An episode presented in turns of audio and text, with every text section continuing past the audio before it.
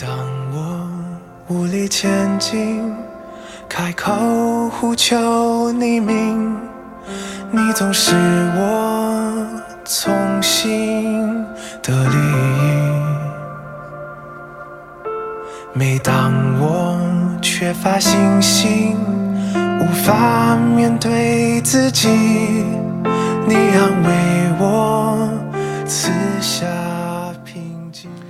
各位亲爱的弟兄姐妹、好朋友们，大家早安！我不知道每一天早上你是否很期待呃进入这一个一天一张真理亮光的时间？愿上帝亲自的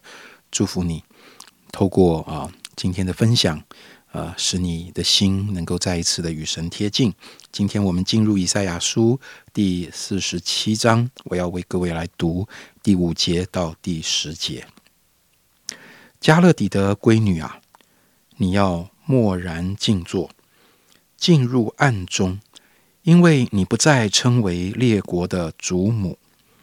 我向我的百姓发怒，使我的产业被亵渎，将他们交在你手中。你毫不怜悯他们，把极重的恶加在老年人身上。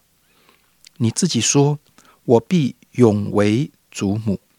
所以你不将这事放在心上，也不思想这事的结局。你这专好宴乐、安然居住的，现在当听这话。你心中说：“唯有我，除我以外，再没有别的。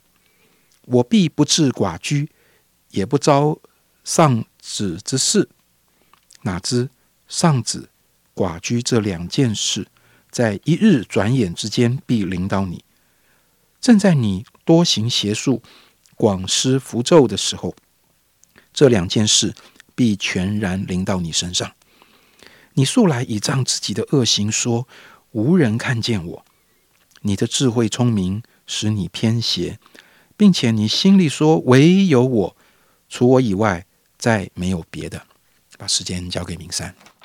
亲爱的弟兄姐妹，早安！啊、我们今天看到以赛亚书的第四十七章。好，我想昨天呃，严正长老已经跟我们分享了，好像上帝呃，他在整个历史当中，神啊、虽然管教他的百姓，但是神也在。预言到了幕后的这样的一个神的拯救。那今天在四十七章，我们就再一次的看到上帝透过先知就讲到巴比伦的败坏，跟他后来的一个悲惨的光景。那我们知道巴比伦帝国，他曾经在经济、在武力上面，他都是大国，是强国。好像他看他自己，也就是坐在宝座上面，是可以担当列国的主母，是掌管当时世界的局势，是非常的风光。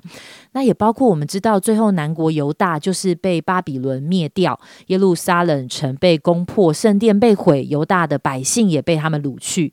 所以呢，呃，当我们知道说，诶，其实，在以赛亚的时代，那个巴比伦它才刚刚在兴起，它未来的前景是一路看好的，但是先知却已经在预言它最后的一个光景。好，从刚才读到的经文里面，我们看见他是贫穷、悲哀、劳苦、受羞辱、失去荣耀，好像成为了一个很安静、默然静若在静坐在尘埃当中，坐在地上，沉浸在黑暗当中，一个丧夫又丧子的一个可怜的妇人。而这是因为啊、万军之耶和华是以色列的圣者，他要追讨巴比伦的罪。神说他要报仇，他不宽容。那巴比伦会最后会这样的一个光景，其实他并不无辜。从这一章的圣经呢，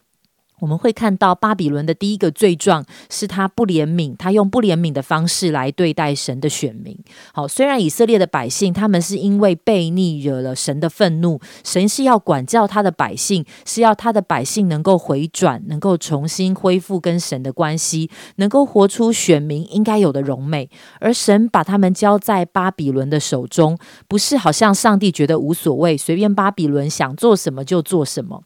我想在圣经里面，我们看见神称这一群看起来非常悖逆的以色列民是他的百姓，他的产业，而巴比伦他只是神手中管教的工具。那结果这个巴比伦一点都不怜悯这些以色列人，反而是苦待虐待他们。经文讲到说，他把极重的恶加在老年人身上。我们知道恶呢，好像是以前的人，他们把那个样的一个器具放在动物的脖子上，让他们可以拉车，让他们可以耕地来完成人希望他们所完成的事情，那个是很重的那样的一个器具。如果巴比伦人呢，他们对于老年人尚且是如此，那我们可想见，不管是年轻人、中壮年的人，当他们在巴比伦的这个统治底下的时候，其实整个是过得非常的辛苦的。我想今天就好像一个父母呢，他如果对老师说：“老师，请你好好的教导我的孩子，我希望我的孩子的功课能够更进步，品性能够端正。”好，也许这个孩子在学校他表现的真的有一些的不守规矩，但我想并不表示这个数做父母的他同意老师可以随意的、任意的按照他自己的心情来对待他的孩子，要怎么体罚就怎么体罚他。啊！当我想到以色列百姓这么的悖逆，但是上帝仍然纪念这是他的百姓跟他的产业。其实神也是这样看我们的。有的时候，我们的确好像因着违背真理、违背了神的心意，而会在受苦的里面。我们真的知道我们是被神管教，但是即便在这样的一个情况底下，神没有说你不再是我的孩子，你自生自灭吧。神不是这样的。第二个巴比伦的罪状呢，是他的心态骄傲，他自以为聪明，又依靠自己的势力，他好像觉得他会永远的强盛，甚至当他们强盛的时候，就沉迷在那些的宴乐之中，甚至对于他们自己的恶行，他们是沾沾自喜，目中无神，甚至可以说巴比伦认为他们就是神了。所以在第七节呢，你看到他说：“你自己说我必永远为主母。”在第八、第十节，巴比伦好像又两次说：“唯有我，除我以外，再没有别的。”好像巴比伦他这样的骄傲自大，但是当他在看见好像神的选民在受苦的时候，他不明白也不会思想：如果上帝对于他所爱的孩子尚且会管教，难道公义圣洁的上帝看不见巴比伦的恶行吗？好，那罪状的第三呢？我们也知道这个国家呢，这个外邦他们是敬拜各样的偶像的，在经文的里面也提到，他们施行符咒邪术，他们观天象、看星宿，甚至他们也在月朔的时候发预言。这些种种的恶行都是不能够逃避上帝公义的审判的，所以在第十一节就神就宣判，因此祸患要临到你，你不知何时发现灾害落在你身上，你也不能除掉，所不知道的毁灭也必忽然临到你身。好像当上帝的审判来临时，那些巴比伦他们所努力、所筹划的一切，他们所能够夸口的、所依靠的成就、势力、关系，他说没有任何人、没有任何的事情能够拯救他们脱离上帝的审判。亲爱的弟兄姐妹、好朋友，好像当我今天在读这一章的时候，我觉得神也提醒我，有的时候我们听见一些弟弟兄姐妹，可能也会因为他们自己所做的一些的错误，因为他的软弱、生命中的一些限制，甚至可能我们知道他们得罪神的一些原因，其实他们会落入一些的后果，甚至是在被神管教里。当我们看见这些事情的时候，我们是呃不。呃，是觉得事不关己，不在乎。呃，我们是落井下石，或是觉得哇，那就是他的行为所带来的后果，他当然要承担。或者是好像当我们知道我们同为属灵的家人，所以我们期待他们可以回转到神面前，期待他们能够归回，恢复跟神的关系，也觉得这是有我们的责任的。不论是为他们的祷告陪伴他们，或是能够用温柔的心，能够把真理来提醒他们，建造他们。另外，我也在提，我今天也同时被神提醒，好像在我的生命里面，有没有什么部分是因为我的骄傲自大，我好像把自己看得很大，而忘记我自己是谁？好像我的眼中看不见神，以为没有神，只有我自己。好像觉得凭着我自己的努力、我的势力，我能够依靠的金钱、各样的权利、名利，好像有的时候我觉得，我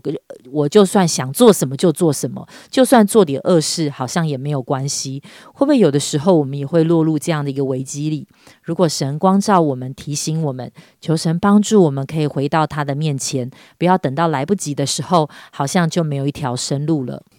谢谢明山的分享哦，呃，我想回应的也被他讲完了。确实，我我的体会跟明山今天分享的很像，就是真的我们在神面前非常非常啊，要求神怜悯。也自己警醒一件事情，就是骄傲。这一件事情实在是我们呃属灵生命的致命伤。这件事情不只是呃，会在未来对我们造成亏损。其实，它更可怕的事情是在那个骄傲的心生发出来的时候，就让我们自己和神之间形成了一个没有办法跨越的鸿沟。那我我觉得，在刚才明生的分享里，也特别提醒到，我觉得，诶，到底什么样的情况会显出呃我里面的那种骄傲？就是当我们看见别人的情况，会不会让我们骄傲呢？哦，别人怎么这么悲惨呢？啊，别人怎么这样啊？哦，还好我不是哦。好像刚刚讲到以色列民在被神管教的时候，神把他们暂时交在巴比伦的手下的时候，看着别人的某一种比较比较啊比较不理想、比较悲惨的状况，会不会激发出我们里面自己很好的这个想法？或者当神把某一些人或事的权柄交在你手中的时候，似乎你有权柄可以管理或是决定一些事情的时候，这样的一个啊所谓的权柄，上帝所赋予你的，会不会让我们的心啊骄傲呢？我觉得第八节又提到说，诶，在生活中的一些满足哈，你这专好宴乐、安然居住，在我们生活中的某一些呃。享受，其实我想，我们也不是说上帝都不给人享受，但是好像这已经变成我们的焦点了。生活中的满足会不会让我们骄傲呢？弟兄姐妹，愿神帮助我们在今天对这样一件事啊有更多的醒思。主感谢你，谢谢你的话是活泼的，谢谢你的话是锐利的，谢谢你的话虽然是锐利，但是却不是要在我们里面带来伤害。主，你的话之所以犀利，是为了在我们里面能够剖析，为了光照，是为了啊，在我们里面可以被修正。愿神今天的话再一次光照我们的心，好让我们真的不论是我们可能因着某一些情况啊，我们落在被神管教的过程中，我们能够超越那一个管教的痛苦，看见这个痛苦背后。神，你仍不改变的慈爱是什么？主，或许你给我们某一些我们以为顺利的的一个一个情况，但主也让我们在这一切的我们所有的资源的背后，看见是谁让我们站在呃现在所有的位分上，免得我们心高气傲。谢谢你听我们的祷告，奉耶稣基督的名，阿门。让我将焦点转向你，不再坚持我自己，心要。